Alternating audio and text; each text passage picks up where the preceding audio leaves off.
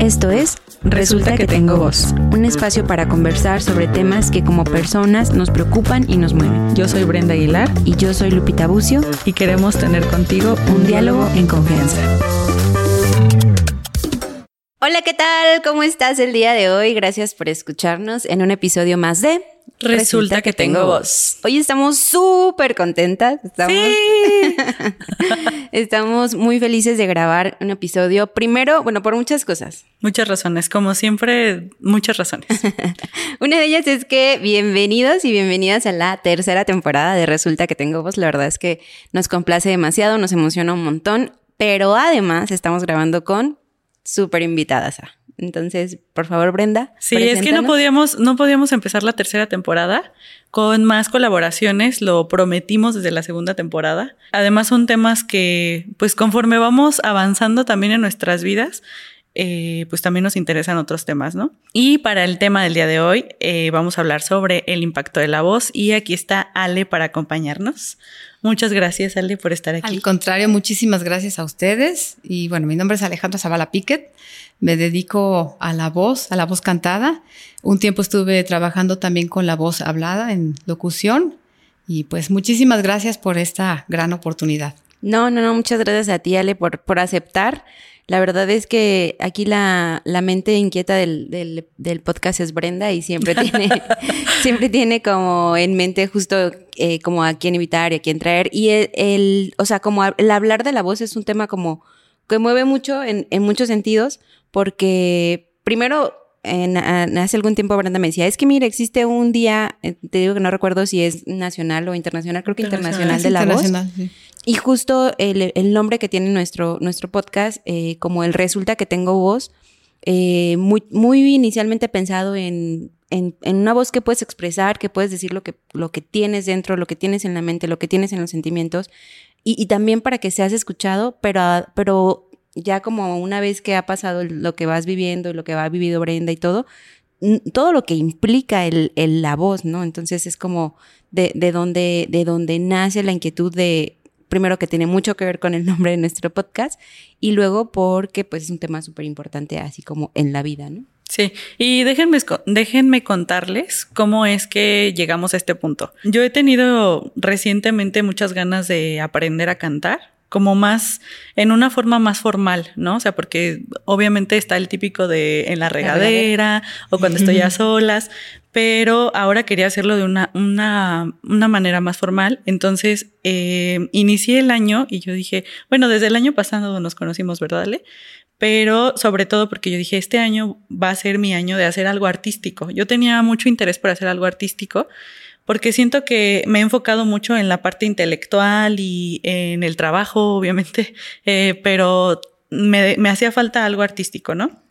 Porque te sobraba tiempo. aparte. Sí, dije, pues tengo una hora extra que voy a, la hacer. semana. O sea, solo estoy trabajando 55 horas a la semana. A la semana, no ¿Cómo? sé, necesito algo más. No, no, y aparte, Ale, te tocó verme eh, estos meses súper cansada, que llegaba apenas a clase y, y que me sentía así, o sea, trataba de estar presente, ¿no? Pero a lo que iba con esto es que para mí fue un descubrimiento totalmente y, y sigue siendo un descubrimiento porque eh, por más que nosotros ya estábamos haciendo este podcast y, y justamente nos enfocábamos en que cada quien tiene su voz y que necesitábamos expresarla, el tomar estas clases de canto contigo me ha enseñado un montón sobre cómo puede impactar de una forma, apenas me estoy como acostumbrando a la parte de hablarlo y ahora cantarlo es otra cosa completamente diferente. Entonces, en alguna clase eh, me estabas explicando algo sobre, sobre cómo hacer, como siempre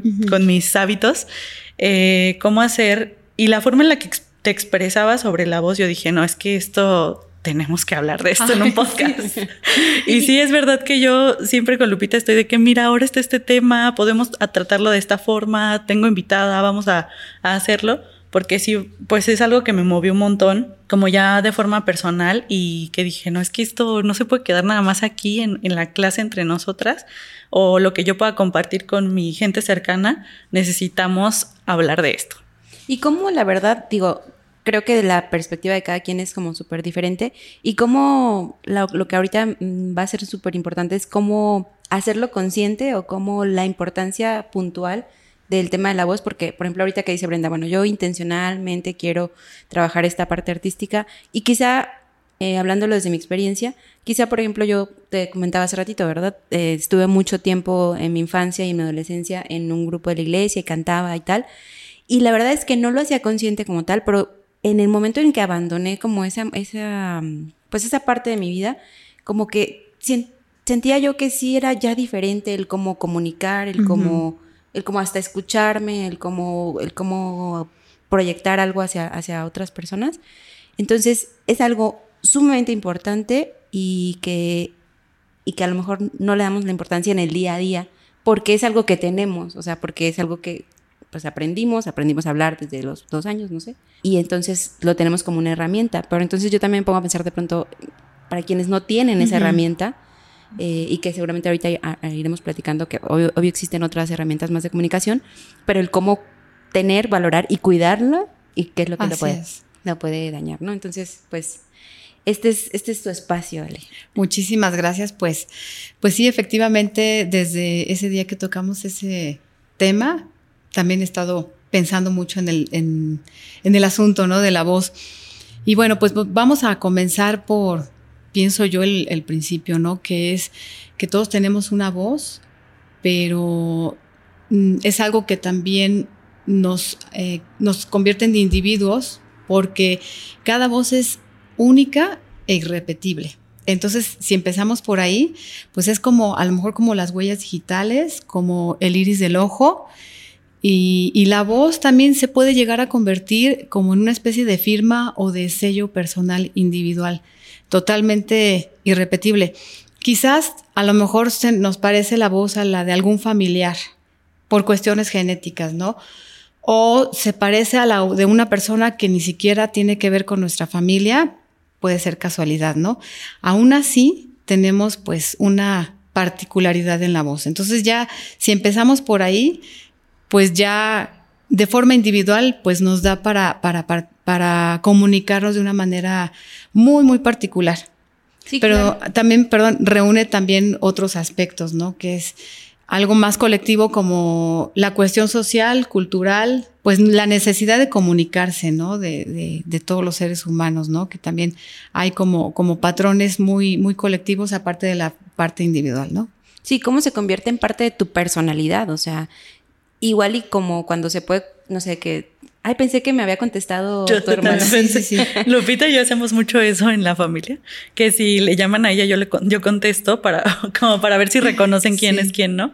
Y sí, pues sí es que inevitablemente, aunque imitemos con nuestra voz muchas veces, pues sí tiene cierto, no sé, tonalidad o no sé cómo llamarlo, eh, que sí, pues nos identifica a lo mejor hasta en un primer momento. E incluso en el tema emocional, ¿no? Que, pues, saben que ese es más mi, rubro. Puedes notar cuando alguien tiene cierto sentimiento, incluso esto que dicen, ¿no? Se me cortó la voz, eh, pues es el nudo de la garganta, ¿no? El nudo de la garganta, ajá, como un montón de cosas donde podemos ver que también hay emociones y aunque en nuestra cara tratemos de controlar cómo podemos expresar esa emoción, a través de la voz muchas veces no nos es posible.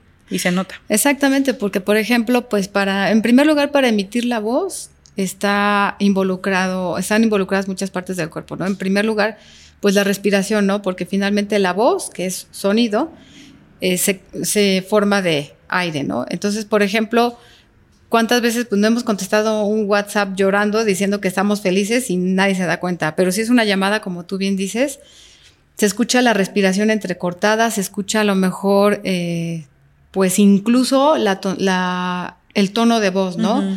Que a lo mejor cuando yo estoy contenta mi voz se escucha más aguda, ¿no? Pero de repente si me siento muy triste a lo mejor bajo mi tono de voz y, se nota, ¿no? Entonces, sobre todo para quien nos conoce, ¿no? Sí, sí, sí. Y cómo, cómo el también la parte cultural que, que dices es el tema de, claro que de pronto podrá parecerse mi voz o las palabras a veces es como más las, las palabras o las frases, pues de, de, cómo culturalmente pues convivimos con alguien más, ¿no? Y nos expresamos y ahora pues no sé, cada etapa o cada generación que tienen hasta ciertas frases o palabras que se identifican y ah, no sé, que puedas como a veces escuchar a alguien y decir, ah, esta es una persona joven. Claro. O esta es una persona más grande, o esta es una persona más, o es, es un niño, una niña. Entonces, eh, la verdad es que sí tiene mucha implicación y el cómo, a veces aunque el mensaje pueda ser diferente, justo lo que decías, puedes escribir algo y nadie se va a dar cuenta si estás llorando. Exacto, porque no te escuchan. Pero puedes decir que estás feliz y con, y con tu voz se note lo diferente. Entonces, a veces no es tanto, tanto el mensaje, sino la voz puede transmitir por sí sola el mensaje que realmente es, ¿no?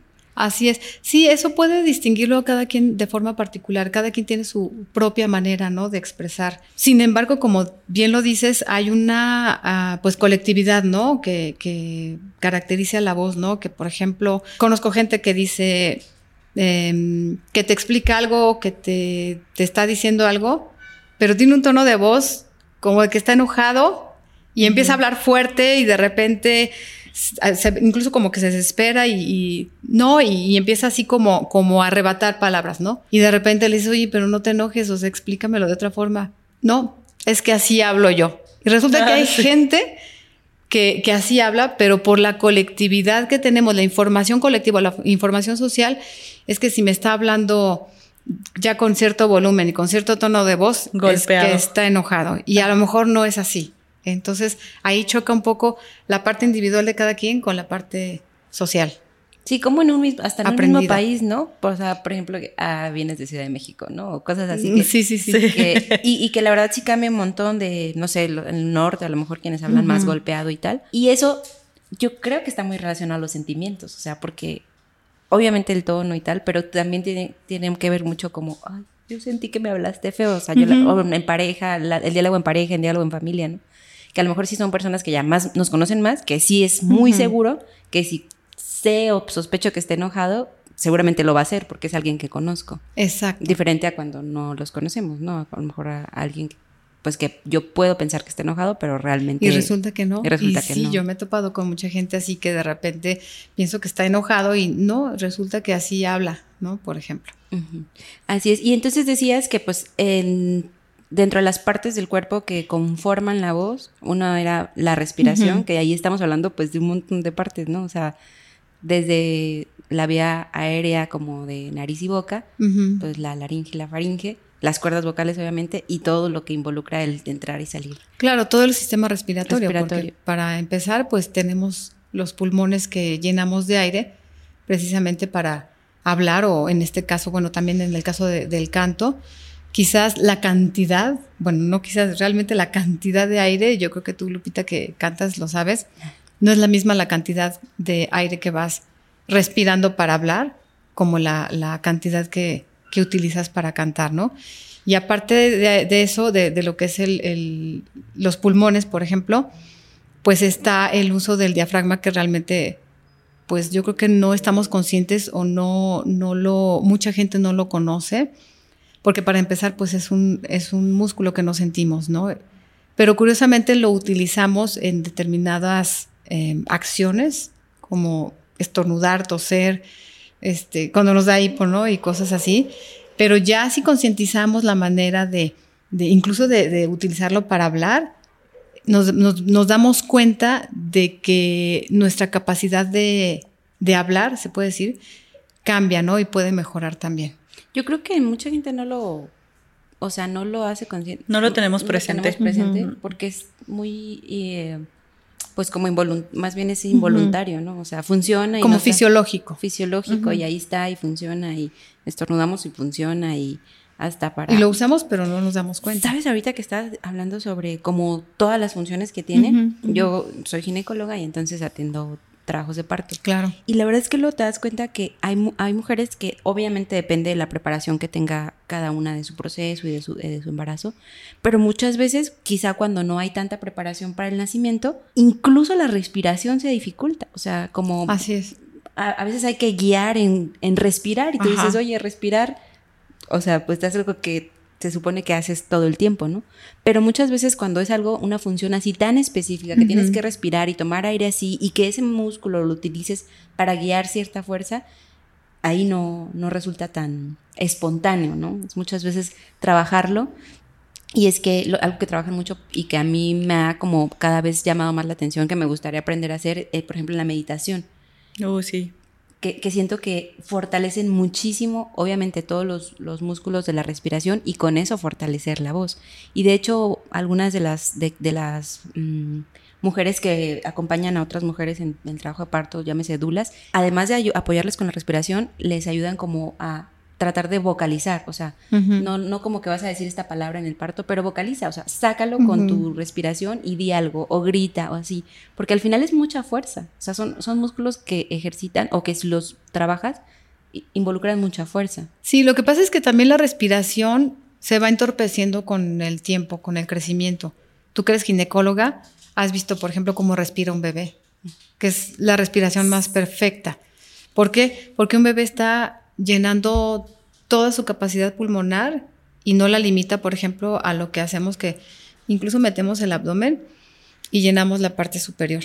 Uh -huh. Y por ejemplo, ahora en el canto, pues nos, nos damos cuenta de que hay que llenar desde abajo hacia arriba para poder completar, se puede decir. Y esto también te va ayudando pues al día a día, ¿no? También a, a la respiración cotidiana, ¿no? Por llamarla de, de una manera, ¿no? Pero creo que en todas las cosas eh, implica el, o sea, bueno, impacta el, estos estereotipos de, de belleza y, y la, la, violencia estética, porque uh -huh. la verdad es que yo, yo sí recuerdo que en mi familia, o sea, de niña, 8 o 9 años, era como, no, mete la mano. Exacto. O sea, eso, eso conscientemente está haciendo que dificultes tu sí, respiración, limita. Li que limites. Exacto. Entonces, y eso al final es parte de un estereotipo de, uh -huh pues por cierta, cierta forma de tu cuerpo y tal. Que lo más importante es eso que respirar. Ajá, ajá. O sea, ¿cómo, pues sí, cómo, sí se convierte sí. en, en ¿Cómo resáltala. priorizamos la sí. función, bueno, no, la visualización o cómo se va, va a ver la tu estética. cuerpo de, de uh -huh. estéticamente a cómo funcionalmente respiramos? Que sí, los niños seguramente tienen esa respiración como uh -huh. más fisiológica, pues porque no están condicionados, hasta que en cierto momento lo vamos condicionando, ¿no? Sí, y también, esa es una, ¿no? Y otra que lo va condicionando también es el estrés, porque ya cuando estás Ajá. estresada, y tú que eres psicóloga lo sabes, ya no respiras igual. Sí. Entonces se va como entrecortando, como limitando. Y bueno, también, por ejemplo, no voy a, a, a, a lo mejor a señalar, pero sí de alguna manera el hecho de practicar a veces alguna actividad como es el, el ballet, también es muy, como tú dices, este, de, de estético y, y, la respiración también cambia un poco, ¿no? No digo que esté mal, ¿no?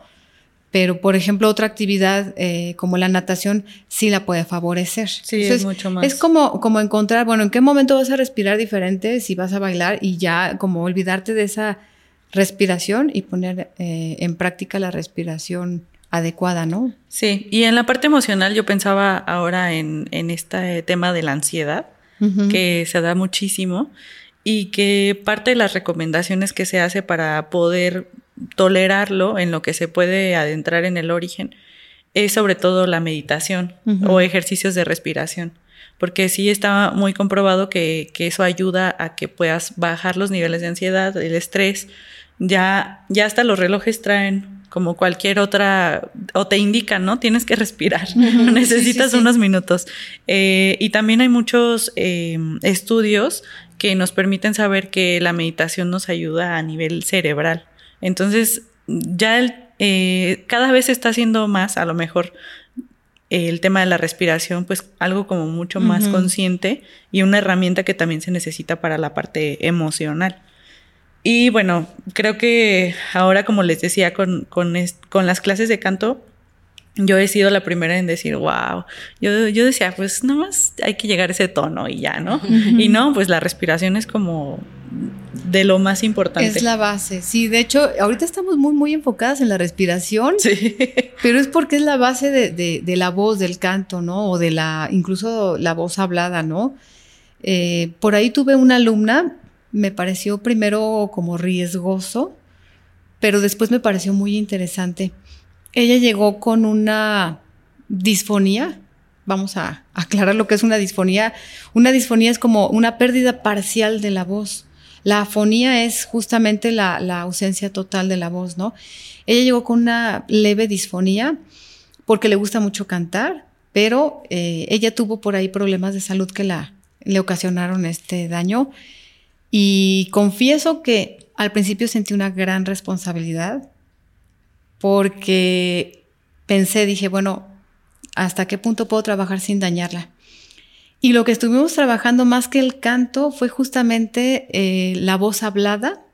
Estuvimos practicando ejercicios de respiración y sí vocalizamos un poquito también para que ella fuera identificando algo que no hemos tocado, ¿no? El tema de, de, la resonancia de la voz, que muchas veces quedamos disfónicos porque estamos resonando la voz a este nivel, por ejemplo, ¿no? Ahorita lo estoy haciendo a propósito, pero después te das cuenta de que puedes colocar tu voz incluso para hablar en una zona mucho más cómoda.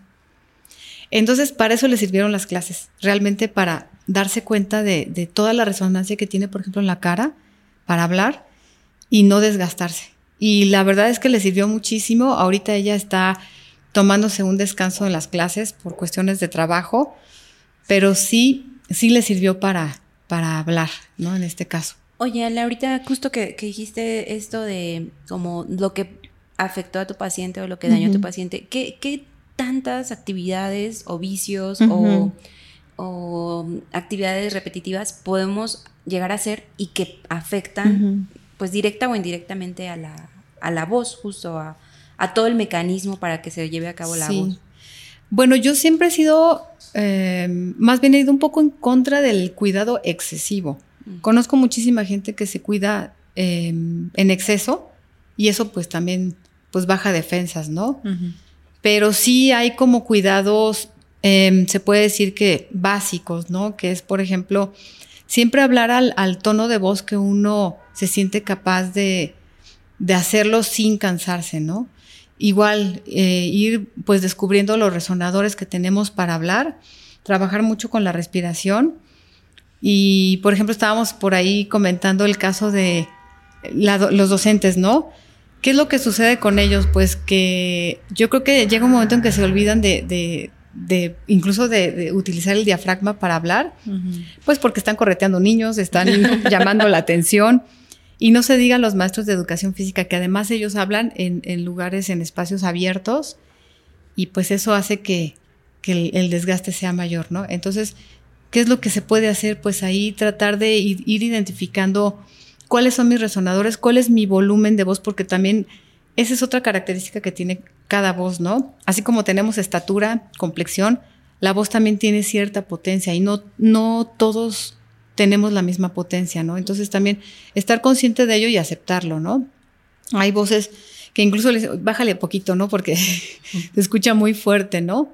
Y, pero es su voz natural. Entonces, siempre como encontrar ese volumen que no te desgaste esa colocación, la respiración y obviamente pues sí evitar excesos, ¿no? Obviamente, bueno, evitar, si se puede al 100% del cigarro, mejor, ¿no? En el caso del alcohol, sí también este, no, no, no este, consumirlo en exceso. Em, dormir lo más que se pueda, no se trata de dormir 12 horas, no. Pero yo sé que, no sé, yo no conozco a alguien que ahorita que duerma 8 horas diarias. Eh, creo que se, ha complicado un poco. Es un privilegio. Pero incluso hay gente que con cuatro horas ya descansó, ¿no? Sí. Yo creo que es dormir las horas que, te restablezcan. Ajá, porque la voz también lo resiente. O sea, nosotros despertamos y nos damos cuenta de que pues nuestras cuerdas amanecen inflamadas, tenemos la voz más, más grave, grave es pues más, más hacia abajo, ¿no? Lo que llamamos ronco. Sí, que coloquialmente eh, llamamos ronco, exactamente, ¿no? Entonces, este, pues sí, dormir lo suficiente se puede decir. Fíjate, eso no, eso no sabía. Yo todos los días amanezco ronca. Pero sí tiene mucho que ver sí, pues es que hay una inflamación natural, se puede decir, ¿no? Pues las cuerdas también se adormecen, descansan. Y para, imagínate para quienes roncan, también trabajan durante la noche. Ah, sí, están ahí usando su, su voz. Están vocalizando. están vocalizando. Sí, bueno, y hay una, es una cuestión creo que de, de apnea o disnea, no sé, de, de, la respiración, ¿no? De apnea, sí. Justo que es algo de la respiración. Son alteraciones. Sí, cómo caemos en el tema de la respiración, que es tan importante, ¿verdad? Con la voz. Sí, la verdad es que sí, al final yo creo que nunca lo habías hecho tan consciente, porque lo, pareciera que en tu, en tu mente es como, como si son cosas separadas, o sea, como, como si es la voz, porque sale por la boca, y como la nariz que respira, y como los pulmones, o sea, como si fueran cosas separadas, y pues no, son, son un todo. Dicho, no, no había pensado que la cara tuviera una manera de, de, hacer o influir algo en la voz.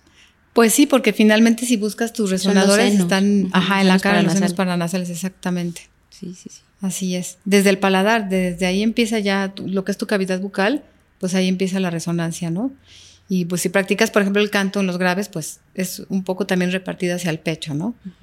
Yo siempre he pensado que quienes tienen como uno de sus, quienes tenemos uno de nuestros cinco sentidos como disminuido o, atrofiado, bueno, atrofiado, desarrollamos más otro sentido. Eh, entonces yo, por ejemplo, bueno, yo utilizo lentes, ¿no? Y siempre he pensado que tengo más, que me escucho mejor. Entonces, no sé si eso tenga que ver, pero por ejemplo, muchas veces luego Brenda es como de, hablo, y yo hablo bien, supuestamente, pero para mucha se gente... queda entre dientes. Ajá, hablo bajito. Entonces, o sea, ¿cómo eso puede influir entre que probablemente el volumen de voz esté bien, pero quizá no estoy abriendo suficientemente la boca y muchas veces no? Entonces, esto que decía Brenda, bueno, ella, ella con sus clases de canto y yo, conforme ha pasado el tiempo en esto de grabar los episodios, hasta el escucharnos después de tiempo, uno es raro escucharte, o sea, porque... No pues, te oyes igual. Cuando, ajá, cuando tú hablas no sientes que te escuchas así, ¿no?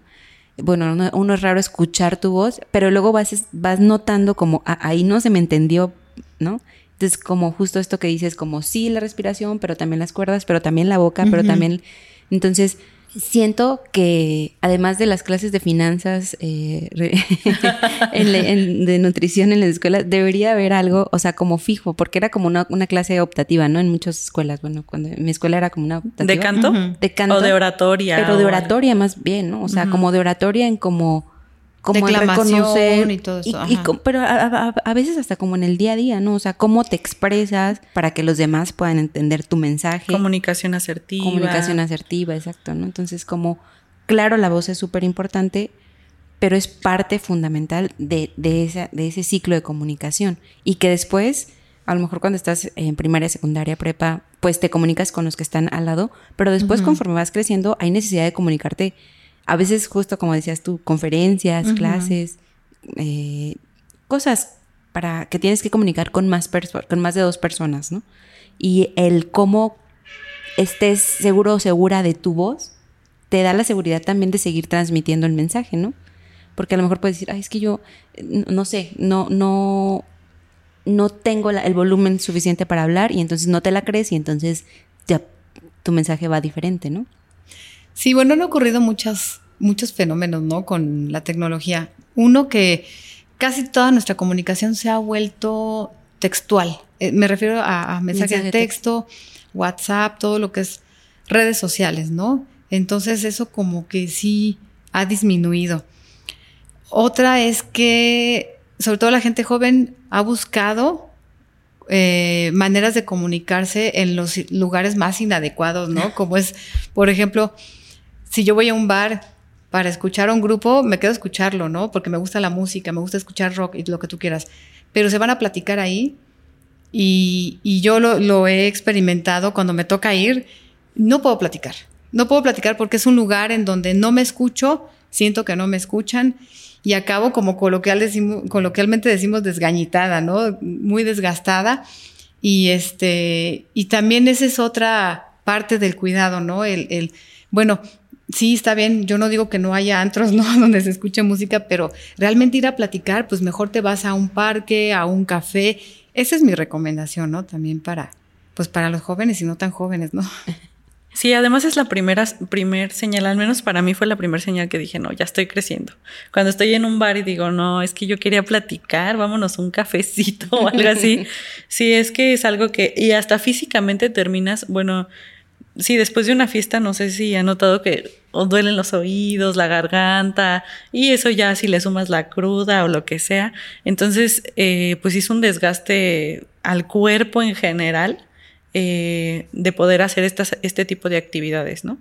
Sí, eh, sobre todo, bueno, esto que mencionas de los oídos, ¿no? Que a lo mejor no te duelen, pero se escucha un zumbido o, o tu, tu capacidad auditiva disminuyó en cantidad porque se te taparon o se te inflamaron, no sé qué ocurre. Pero yo creo que al día siguiente lo que menos quieres es escuchar ruido y no tanto a lo mejor por, por cruda, ¿no? Como dices tú, a lo mejor es simplemente porque quieres descansar de los oídos.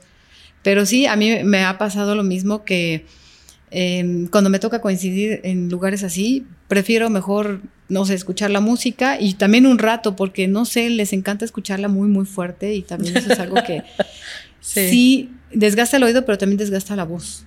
Entonces también es una manera pues como de, pues ojo ahí, ¿no? Con, con el volumen que, que escuchamos y, y, que nos obliga a levantar de nuestra voz. Y ahora cada vez más, justo lo que, lo que estabas ahorita comentando, que claro, la evolución y eh, pues la, evolución tecnológica y tal, casi todos o todos los adolescentes o casi todos tenemos un momento en el que nos estamos trasladando o tal y utilizamos audífonos y también como el cuidar, o no sé, cuando se ejercitan o cuando independientemente se usan, como cuidar justo el volumen que ahora hasta los teléfonos o los mismos aparatos ya te dicen, hey, es un volumen muy sí, alto. te advierte, pero le das aceptar. Sí, aceptar y, y, le otros dos. Sí, sí, sí. sí. Sí, la verdad es que como, digo, afortunadamente estas tecnologías pueden como decírtelo, pero yo creo que no lo hacemos consciente porque es algo que está y que no ha fallado. Pero hay un, por ejemplo, nos, que te pasa que un día de estos, de, de fiesta o que quedas afónica, yo creo que es cuando valoras realmente, o sea, que que quedas con esa voz lastimada o que no puedes hablar o una faringitis así muy, muy ruda que te, que te queda lastimada la voz, es como, como cuando se valora el, el no tenerla, ¿no? O una infección en los oídos que también pues, puede llegar a disminuir la capacidad auditiva, como hasta que se ve lesionada una parte de, nuestro, de nuestra fisiología de la voz, pues lo, lo notamos, ¿no? Entonces, ¿cuál, ¿cuál dirías, Ale, que son como los beneficios más o, más claros de, de, la voz, pero en la parte del, canto, en la parte, uno de los ejercicios que se puede hacer que es el canto, que es una de las cosas que, que nos platicas tú, ahorita te dedicas más, ¿no? Sí, bueno, yo trabajo mucho con ejercicios de vocalización, pero también con ejercicios de respiración, justamente los ejercicios en donde tratamos como incluso me pongo las manos aquí, de respirar y tratar de, de llenar lo más que se pueda, pues tu capacidad pulmonar Hago algunos ejercicios como el soplar con, como si trajéramos un popote, eh, cerrando los orificios, bueno, haciendo un orificio muy, muy pequeño con los labios,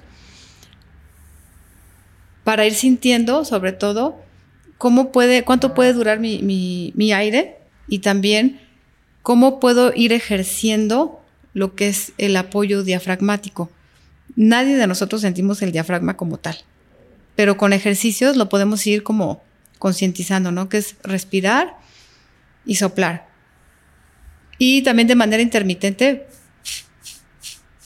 se siente el movimiento. Entonces ya vamos como sintiendo eh, esa pues función que tiene el diafragma. O con ejercicios, este, los mismos ejercicios de vocalización o de crear sonidos aleatorios, se puede decir, que es ah, ah, y sentir cómo mi, mi, mi diafragma mis paredes abdominales, que son pues músculos también, se van este, también moviendo, ¿no? Y entonces, por ejemplo, ahora, la hora que platicaban sobre el, como lo que han tenido ustedes en las clases, ¿hay cambios como que tú veas, no sé, Dice que si estoy avanzando.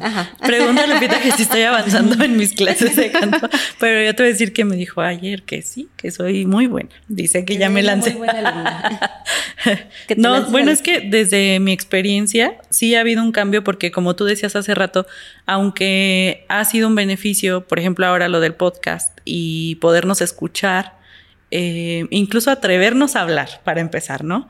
Y después de ahí escucharnos y luego ir a, las clases donde yo dije, pues es que esta no soy yo. O sea, esta es, no, no cuadra lo que yo escucho de mi voz eh, hablada con mi voz cantada, para empezar, y descubrí también en mí como mucha, necesito trabajar mucho en, el tema de la seguridad, porque aunque... Yo me siento como muy segura para estar en, estos temas o para dar talleres o para dar clases o cualquier otra situación así. En términos de canto, soy y Ale no me va a dejar mentir, soy de las que cierra los ojos y canta. Porque incluso escucharme, y solo estamos Ale y yo, ¿no? Y, hemos generado también una confianza que se necesita para poder tomar las clases. Pero incluso así, me cuesta mucho trabajo porque estoy todavía descubriendo eh, que así se escucha mi voz, ¿no? Y que se escucha muy diferente en ciertas canciones o con ciertos tonos o incluso lo que decía hace rato, si estoy muy cansada, he notado que, que si voy más relajada, pues se me da más fácil y no lo pienso tanto. Y si ya es lo último que hago en el día después de trabajar, eh, no sé, unas 10, 14 horas, pues ya no me va a dar, ¿no? Entonces, em, también cuidar mucho eso y he notado también que Ale, pues se, porque de repente le he mandado mensajes, es que la verdad me siento muy mal, estoy muy cansada, me duele la cabeza, algo. Y, y también veo que, que entiendes, Ale, que pues eso es importante, ¿no? Que si no estoy bien en otras áreas, no voy a poder estar ahí al 100, aunque, aunque me presentes y voy a estar eh, de malas o simplemente sin energía, pues no se va a poder dar. Pero sí, Sí, soy muy buen estudiante. en resumen, una probadita. Queremos una probadita. No, estoy acabo de decir que cierro los ojos y quieres que lo aquí en cadena nacional. no, pero también es, eh, entonces, ¿quieres decir tú o quieres preguntarle a Ale sobre los beneficios emocionales que puede tener también? Eh, si quieres, compartimos, Ale. Yo creo que compartimos porque la parte emocional la conoces tú muy bien. No me refiero al caso particular, sino en general. Tú este, conoces el tema de las emociones. Sí. Eh, mm, pues yo he trabajado con el tema de la voz y sin embargo, bueno, pues también la voz transmite emociones hablando y obviamente pues cantando, ¿no? Si estamos declamando una, una poesía, si estamos este, pues ejerciendo la oratoria, por ejemplo, también se transmiten emociones, ¿no? Sí, en la parte física, yo en preparación a, este episodio estaba leyendo que eh, pues hay el tema de la respiración de la que ya hablamos, pero también el tema de la postura, porque no es lo mismo la forma en la que te sientas o la forma en la que te paras, incluso para cantar pues necesitas pues, hacer toda la respiración, apoyarte, ver a lo mejor la letra, todo esto y, también implica la postura. Y en parte emocional, pues como decía, la seguridad da mucho, da mucho impacto en esa parte, la expresión de emociones, y no es lo mismo escuchar la misma canción de diferentes artistas por la voz, pero también por la interpretación, que también es algo que, que pues estoy aprendiendo porque me doy cuenta que yo a lo mejor yo escucho la canción y yo le digo, Ale, ay, mira, quiero cantar esta canción. Ayer nos pasaba, estaba practicando una, una canción y le dije, pero es que eh, me, me, hiciste algunas recomendaciones y yo te dije, pero es que así no se escucha con la chica que lo canta. Y tú dijiste, bueno, es que yo no la estoy escuchando a ella, te estoy escuchando a ti, ¿no? Y para mí fue como, pues sí, ¿por qué tendría yo que sonar igual que la, que la chica que lo canta? Entonces creo que también va enfocado a, la identidad eh, en la parte emocional. Y pues ya con la identidad pues ya tocamos un montón de cosas que también hemos hablado en otros episodios, pero por ahí yo vería como los beneficios en las dos partes. Y luego si lo vemos desde la parte cultural y social, pues es que también forma un vínculo con, con la persona o con el grupo de personas eh, se vuelve una actividad que también puede ser pues muy beneficiosa de, hacer.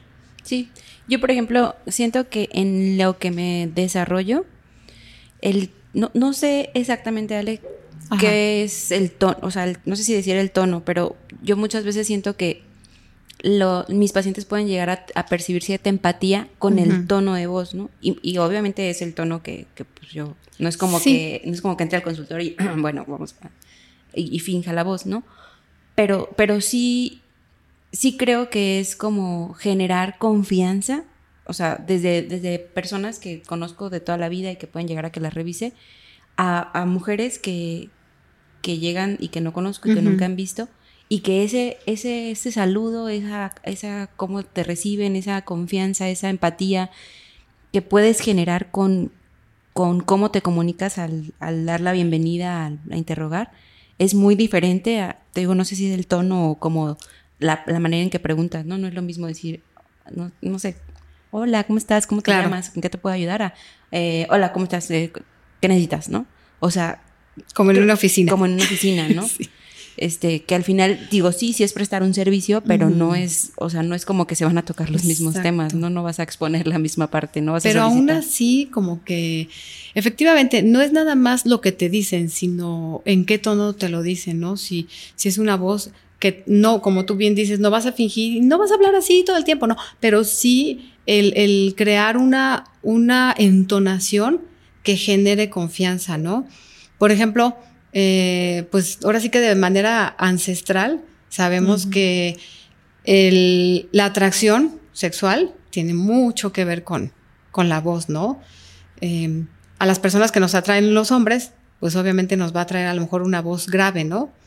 ¿Por qué? Porque está relacionada un poco con la virilidad, con, con cuestiones este, de, de, la procreación y todo esto, ¿no? Que son, pues, em, aspectos muy ancestrales, ¿no? Pero finalmente sí, sí, sí marcan, ¿no? Y con esta parte de la empatía yo pensaba también en que desde que una mamá está embarazada, pues ahí también hay cierto reconocimiento de la voz por parte del bebé.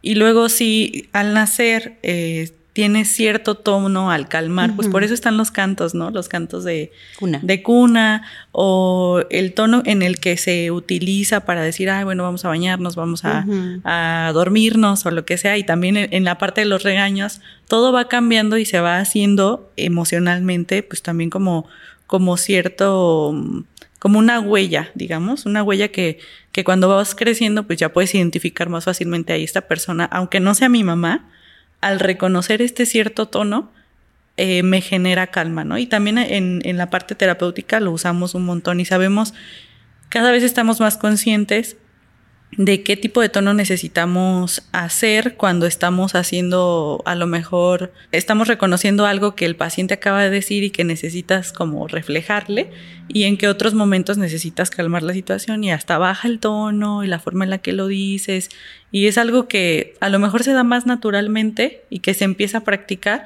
pero que sí tiene ese impacto como inmediato en la otra persona. Sí, yo creo que aquí es como meternos a un tema bien amplio porque también podríamos, pues que cada quien que se dedica a diferentes eh, pues actividades, o en su medio, incluso hablando de quienes están en casa, por ejemplo, amas de casa, o, obviamente quienes salen trabajo a oficina, quienes trabajan con un grupo, quienes trabajan con una persona, quienes trabajan solos, ¿no? o sea, a lo mejor hasta también quienes trabajan solos, no sé, ponte una musiquita y cántala o, o, vocaliza, ¿no? Porque también es algo que, que al final, pues hay que ejercitar, siento, ¿no? O sea.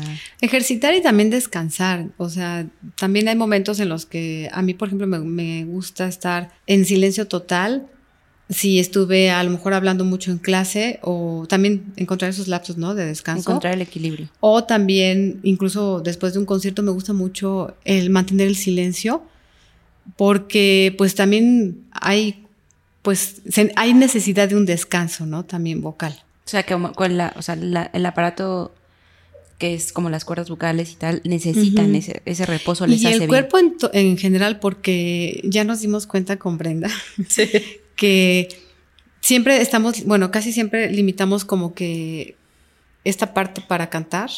Tenemos la idea de que, de que es, es solamente esta parte.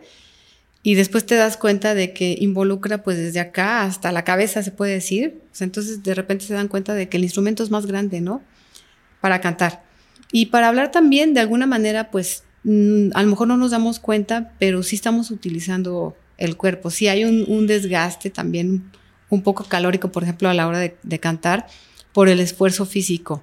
Sí, sí hay un, cansancio, ¿no? Entonces, no solo es la voz, es también un poco el cuerpo.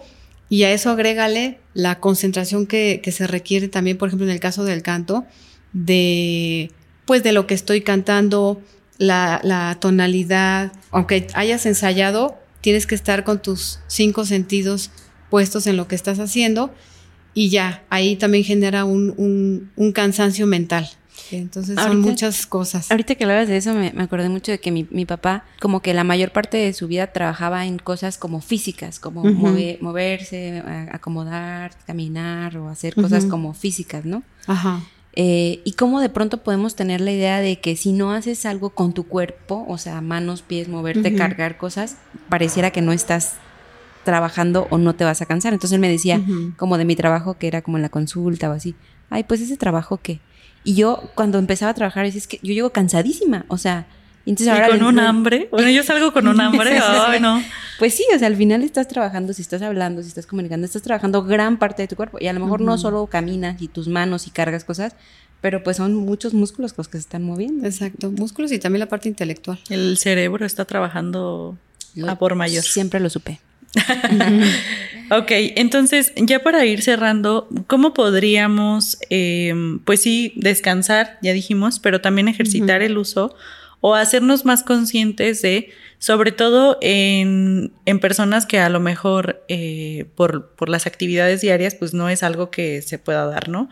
Que aunque estemos cantando en la casa o, o en el carro o donde sea, pero que podamos hacer algo mucho más bueno para nuestra voz. ¿Qué Sí, dirías? bueno, lo, lo principal es lo básico, ¿no? Que es la respiración, ir empezando a adquirir el hábito de respirar de forma más completa, ¿sí? Yo creo que 5 o 10 minutos diarios que vayamos haciendo ejercicios de respiración, que es hacer de cuenta que estamos llenando como un, un vaso de agua que se llena de abajo hacia arriba. Tener como esa sensación de llenar desde abajo hasta arriba, ¿no? Y eh, los ejercicios de soplar son buenísimos. Mucha gente usa globos. Yo usaría de los chiquitos porque son los más difíciles. Ah, es sí. con los que se hace un, poquito, un poquito más de, de esfuerzo. Pero si no, este, con, con cerrar los labios se puede, se pueden hacer los ejercicios, ¿no? Eso es para ir también eh, descubriendo la, la función de, de lo que es el diafragma. Y también eh, empezar ya a como a dejar de resonar la voz en lo que es el, la garganta, como llamamos coloquialmente, y empezar como a descubrir, eh, pues en la cara, en la misma cavidad bucal, cómo puede resonar tu voz y tener un poco de mejor proyección que si lo dejas todo a este nivel, ¿no? En resumen, necesitamos clases de canto. Si vayan a clases de canto, bueno, ¿qué puedo decir ya, no? Yo quiero hacer una pregunta. ¿Qué tanto afecta esto que te dicen las abuelitas de no, no tomes helado en, después de las 7 de la noche? O eso, esos cambios Cúbrete como la sandía, ¿no? después de... el cúbrete, ajá, o sea, o el calor, el Te acabas de salir sí. de bañar y no puedes no traer puedes. tu pecho. Yo pienso que los cambios bruscos de temperatura son pues, choques térmicos, ¿no? Que finalmente nos pueden afectar. Que sí. Eh, por ejemplo, si yo acabo de vocalizar o de cantar, ensayar, etcétera, utilizar mi voz mucho, no me voy a tomar un, este, un vaso de agua helada, ¿no? Si mi, digamos que mi temperatura de cuerdas está normal porque no he cantado, a lo mejor me puedo tomar un refresco frío, ¿no? Pero si voy a cantar al rato, pues no me enfermo, pero me va a costar un poquito de trabajo calentar mis cuerdas con los ejercicios, ¿no? Enfermarte como tal, pues a lo mejor este sí, el después de estar eh, caliente, como, como decimos, pues ingerir algo frío, pues sí es un choque térmico que no Que puede conviene lastimar. mucho. Sin embargo, por ejemplo, yo recuerdo y, y, este, pues yo pienso que era uno de los errores que cometíamos cuando ensayábamos en, eh, en coro con 30 personas en un lugar cerrado para que no nos diera el aire. Se generaba entre 30 personas un calor tan, tan intenso que cuando salíamos de ensayar, la mayoría se nos enfermábamos, ¿no? ¿Por qué? Porque ahí hay otro choque térmico. Parecía como que nos estábamos cuidando, pero resulta que necesitábamos mes- más bien estar en un lugar Mm. ventilado. Yo soy partidaria de estar en, en lugares ventilados, incluso cuando estás enfermo, ¿no? Porque se necesita como purificar, pero también eh, regular esa temperatura, ¿no? Que, que ya si sales, este, pues no sientes el, Lo el que cambio decías, tan ¿no? brusco. Cuidar excesivamente también puede. Exacto. Sí, porque incluso he visto gente que utiliza bufandas en cualquier época del año y, y son los que más enferman, de verdad. Y eso de evitar el, el- el exceso de cuidados, eso aplica para muchas cosas, ¿eh? Sí, Sí, no, no solo para la voz. Sí. Como, como en todo. sí, exacto. Así es. Pues nos dio muchísimo gusto Ay, a mí también. que compartieras Muchísimas este, este, pues este tema con nosotros, Ale. Que, que pudieras abrir esta parte, eh, pues en la que tenemos que concientizarnos más y de verdad la invitación para mí, para todos, para como Brenda iniciar algo más artístico, puede ser en la voz, puede ser en un montón de cosas, Sí. pero si llama tu, te- tu atención hacerlo con el canto, pues pensar en, en clases de canto, ¿no? Claro que sí. Sí, y sobre todo, Ale, yo decirte, bueno, ya hemos hecho ahí mucho clic. Cada semana que nos vemos, a mí me queda claro que entre más practicamos cualquier cosa, más fácil se nos va a dar. Pero también eh, para mí es importante, y lo he dicho en otros episodios sobre, sobre otros temas, el que podamos tener la confianza, el que al menos para mí es muy importante que la otra persona nos acompañe, no tanto que, que, sea así como un tema de jerarquía, ¿no? Y yo me he sentido muy acompañada contigo, así que súper recomiendo, todos vayan por favor con Ale. Eh, yo he aprendido muchísimo también de cada alumno, ¿eh? Se aprende muchísimo porque además esta empatía que, que se genera te hace también eh, pues darte cuenta de que hay diferentes maneras de aprender. No todos van a aprender como aprendí yo o como aprende Brenda. Yo sigo aprendiendo además. Entonces, eh, pues el generar esta empatía es, es un beneficio mutuo. Así es. Pues muchísimas gracias, Ale. No sé si quieras como compartir algo para el cierre del, podcast, de, de este tus datos. Tus, datos, cómo te pueden contactar. Muchísimas gracias. Exactamente. Sí, pues muchísimas gracias también por esta, este espacio de difusión. Este, sí, bueno, me pueden contactar a través de, estoy en, pues en redes sociales con mi nombre completo que es Alejandra Zavala Piquet. Mi segundo apellido está un poco, eh, poco conocido. Poco conocido. No vamos a decir qué raro, pero mi teléfono es 44 31 60 31 19. En redes sociales, pues estoy como a Zavala Piquet o Alejandra Zavala Piquet en Instagram, en TikTok y en, en Facebook también. Qué padre, excelente. Muchas gracias. Pues ahí esperen eh, nuestra actuación, nuestro performance. Muy pronto, las tres, y si gustan, hacemos algo. por supuesto, encantadísima. Gracias por acompañarnos y gracias también a ustedes. Nos vemos en el siguiente episodio que ya va a ser el lunes. Ya, ya se acabó el descanso. Tercera temporada inicia con este episodio. Nos vemos cada lunes em, y nos vemos a la próxima. Sí. Adiós. Adiós. Gracias por escucharnos. Si te gustó este episodio, ayúdanos a compartirlo y síguenos en nuestras redes sociales. Hasta pronto.